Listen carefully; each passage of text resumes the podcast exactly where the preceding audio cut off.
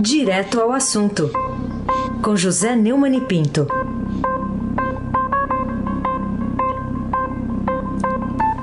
Oi, Neumani, bom dia.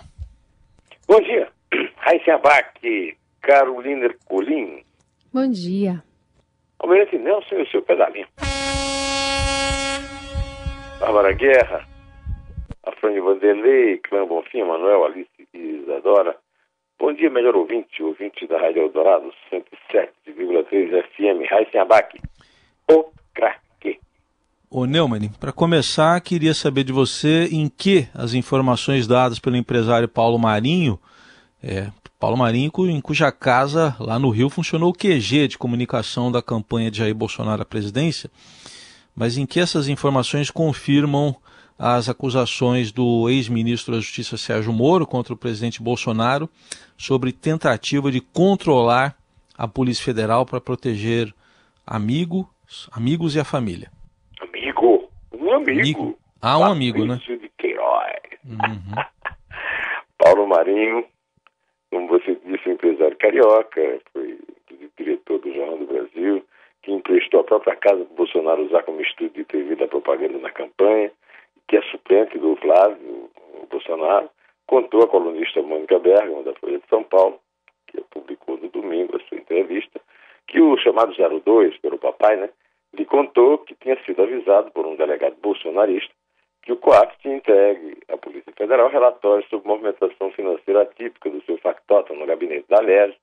Fabrício Queiroz tem ligações com a milícia lá no Rio, foi um sargento da Polícia Militar e que serviu sob Bolsonaro, na época que o Bolsonaro era capitão no Exército.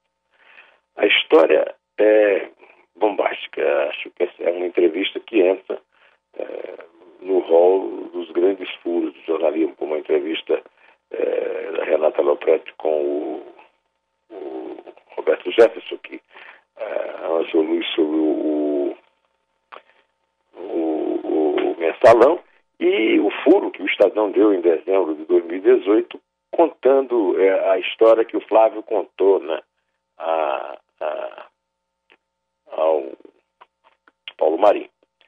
É, o, o, e a história mostra que é coerente com os fatos, pois o, o então deputado estadual no Rio demitiu o ex-agente da PM e a filha dele antes da informação ser publicada pelo Estadão em dezembro de 2018, quando seu pai era o presidente eleito.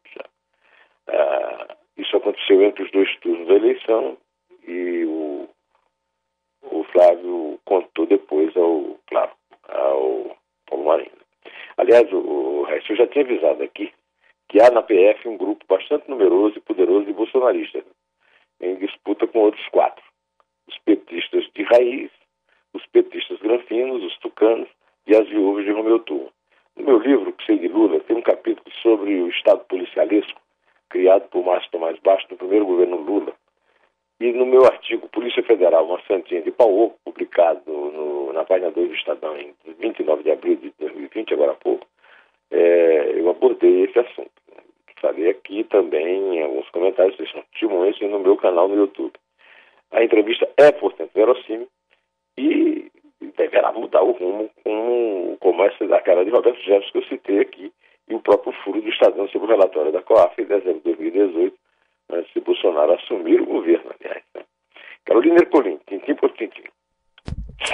Neumani, eu quero saber que se, em que essa investigação né, pode, no final das contas, fazer seguir o desejo do presidente Bolsonaro de colocar Alexandre Ramagem no comando da Polícia Federal.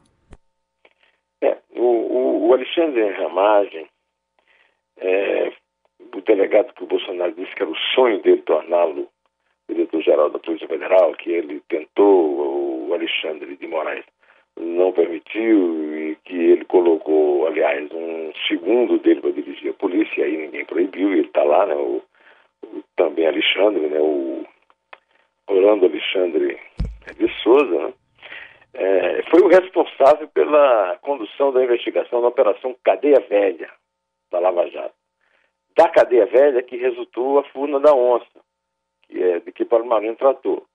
Bolsonaro é, disse explicitamente né, que o sonho da vida dele era pôr Ramagem na direção geral. Não foi o Ramagem quem vazou, segundo Thaís Oyama, no seu livro Tormenta. Né? Só que a sua presença e a nomeação, nomeação do homem de confiança, Rolando Alexandre de Souza, na direção geral, esclarece tudo e joga no lixo as até agora três versões do Planalto sobre a intromissão da, do Gabinete de Segurança Institucional na história. Os generais Walter Braga Neto, chefe da Casa Civil, Luiz Eduardo Ramos, ministro da Secretaria-Geral do Governo, e Augusto Heleno Ribeiro, desonram os cargos quando inventaram essas versões em depoimento oficial, ou seja, cometeram perjúrio, e desonram o Exército. Eles merecem uma punição exemplar dos seus, eh, dos comandantes eh, do Exército em atividade, se é que ainda resta alguma vergonha lá pelo Exército. Aí se abaque o craque.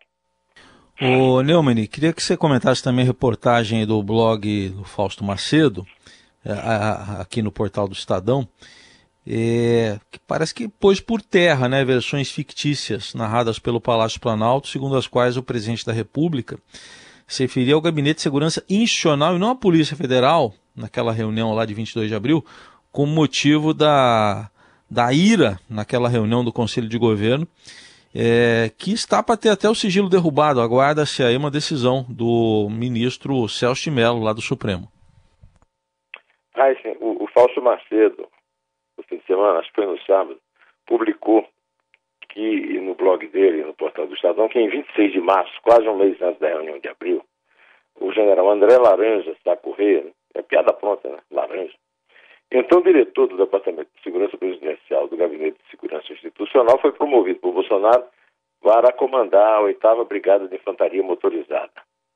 A direção do Departamento de Segurança Presidencial ficou com o então adjunto Gustavo Soares, promovido ao cargo de titular da repartição. Entre as atribuições do departamento estão zelar pela segurança pessoal do presidente, do vice-presidente da República e de seus familiares. E o Fausto conta também uma terceira troca Aliás, a Andréa Sadi, da Globo, também contou no Jornal Nacional, fez a mesma reportagem. É, uma portaria de 28 de fevereiro, dois meses antes da reunião ministerial de abril, colocou o tenente-coronel Rodrigo Garcia Otto na função de chefe do escritório de representação no Rio de Janeiro da Secretaria de Segurança e Coordenação Presidencial do GSI. Essas três trocas, né, Raíssa Carolina, ouvintes, mostram que o presidente não enfrentou problemas para fazer mudança. Não, não tem o menor motivo. Inclusive, não tinha motivo nenhum, porque na a terceira versão, o, o, o estafemo do general Heleno disse que ele estava falando genericamente né, para poder eh, explicar isso. Como é que fica tão irritado para falar genericamente? Em relação à reunião, hoje tem um noticiário no Estadão que a reunião tinha 40 pessoas. Né? Pretender que essa reunião seja uma reunião de segredos, de sigilo, de Estado, chega a ser mais risível até do que as versões que os generais eh, que merecem punição eh, criaram, mostrando que tem mais criatividade do que vergonha na cara. Carolina Ercolim, tintim por tintim. Muito bem. É, ainda sobre a notícia desse vazamento, né, a Flávio Bolsonaro, a PGR agora pediu para a Polícia Federal ouvir esse empresário, né? O, o Marinho, que relatou esse vazamento ao, ao filho do presidente. Você acha que o impacto dessa revelação poderá, quem sabe, re, re, convencer o Procurador-Geral da República, Augusto Aras, a pedir né, que o Supremo Tribunal Federal investigue o presidente e a família de Bolsonaro? No domingo, Carolina, a Andresa Matais e o, e o Moura, que chama, o André, né? O André Moura, é isso? É, lá de Brasília, publicaram uma reportagem dizendo que quatro dos investigadores tá, desse inquérito sobre as acusações do Sérgio Moro ao Bolsonaro estão convencidos que não houve crime. Espero que eles tenham mudado de, de, de opinião e espero que o Procurador-Geral é, tenha também mudado de opinião, porque estava tendo como certo que o Bolsonaro seria, que tudo contra o Bolsonaro seria é, jogado no lixo. A, a Procuradoria do, ontem correu para pedir à Polícia Federal o depoimento do empresário Paulo Marinho é, sobre a denúncia e em ofício encaminhado por dois procuradores, é, e também o, o, o chefe do, do, Miguel Ângelo Braga Cirilo, é Grilo, chefe do gabinete do Flávio. Não basta, viu? Precisa também é pensar ao inquérito, um, um inquérito das fake news, lá do 02, no gabinete do ódio, e aquela prova que o Bolsonaro deu ao mostrar no seu celular um WhatsApp em que ele cobrava do Moro mais uma razão para afastar o diretor-geral, que era a, uma coluna do Merval Pereira anunciando que 12 deputados bolsonaristas estavam sendo investigados pela Polícia Federal. Caso não faça isso, o Augusto Aras poderá assumir um dos dois cargos, né? passador de pano geral da República ou bajulador geral da República. Né? E dará razão para o impeachment dele mesmo, pelo Senado, como esclareceu o meu amigo desembargador Walter Maierotti pelo WhatsApp ontem. O artigo 52, citou o Walter, é, 11 da Constituição, é, é, mostra que se o procurador Aras opinar pelo arquivamento do inquérito com relação ao Bolsonaro, o troco poderá vir do Senado com um cartão vermelho de expulsão. Artigo 2, 52, repito, é, como, é, como é que chama? Não? Inciso? Inciso. Pô. Inciso, é. 11, é 11, né, não 10.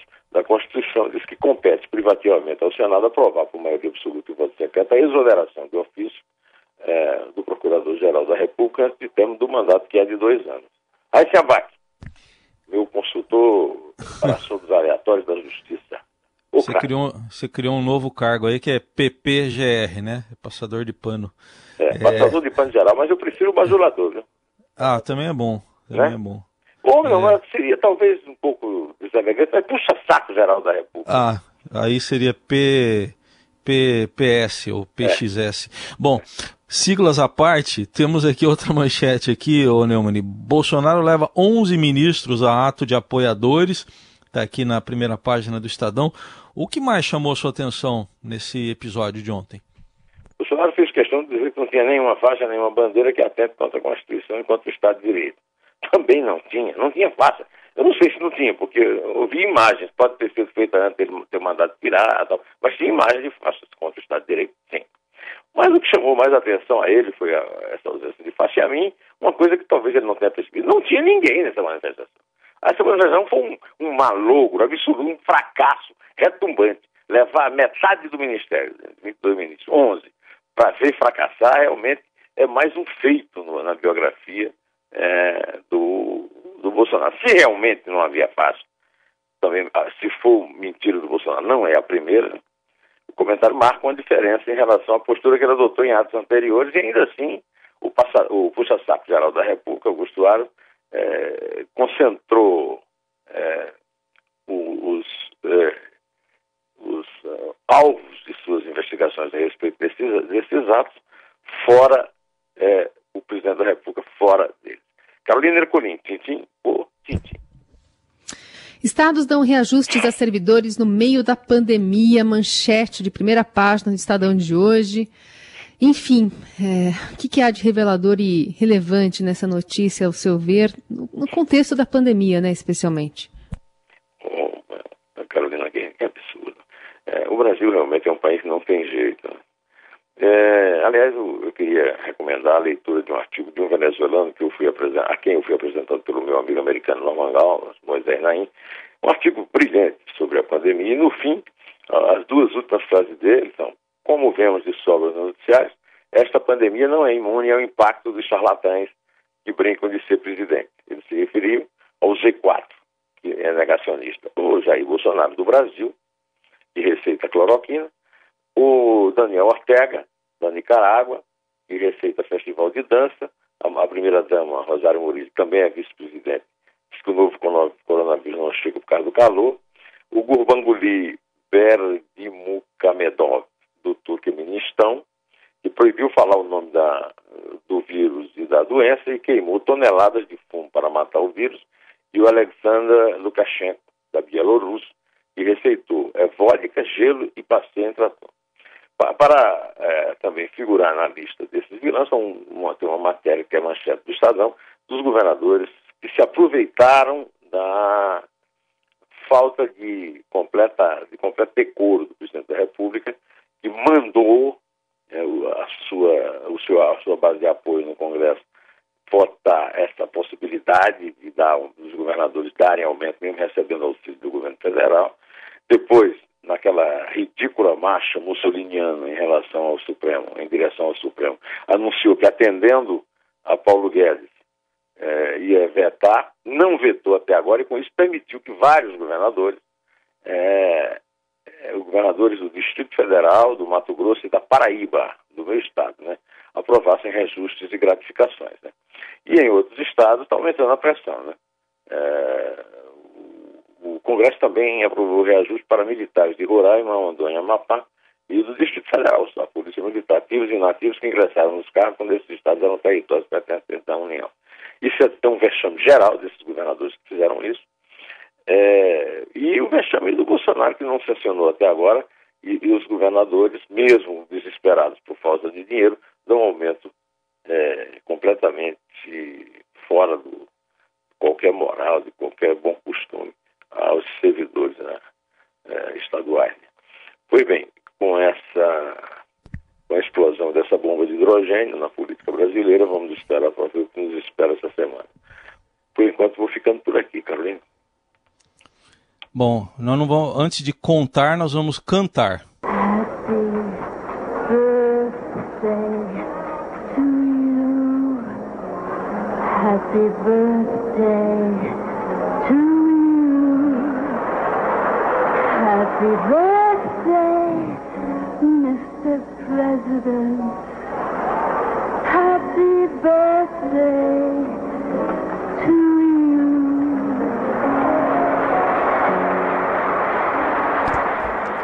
Parabéns, Muito obrigado. Pinto. Muito obrigado. É um prazer, uma alegria ouvir os parabéns de vocês. Eu quero contar um particular. O meu pai morreu com uh, um mês antes de completar 60 anos. Eu encasquetei que ia morrer antes de 60. Cumprindo agora o último ano da década de 60, né? Deus queira. Eu, eu sigo em frente, porque agora eu tenho um motivo muito bom, né? Tenho muitos motivos. Mas o maior de todos os motivos, meu casamento com a Isabel, é o meu filho Arthur, e duas, daqui a duas segunda-feiras completaram um ano. Muito bom, hein? Ano que vem, idade redonda, hein? Ano que vem é redondo e eu saio dos 60, né? Vamos ver se eu cumpro pelo menos essa tarefa, né? então, feliz aniversário aí, um grande abraço, bom. obrigado a todos vocês, boa semana. Como eu digo sempre para meus amigos, para quem eu escrevo, uma segunda fecunda e uma semana bacana neste dia do meu aniversário. É isso aí. E aproveite, aproveite bem o seu dia aí perto do, do Arthur e da Isabel. Deixa comigo, deixa comigo, cara. Ah, ah, vai contar de 69 para trás? Como é que vai ser? É. A contagem da Carol. a contagem Melhor da Carol. Não, né? 69 para trás não ano cabe que no vem, jornal. Fica maior ainda. Não, não jornal, É- pode ser de três. Não, não, não dá. É três. É dois. É um, em pé.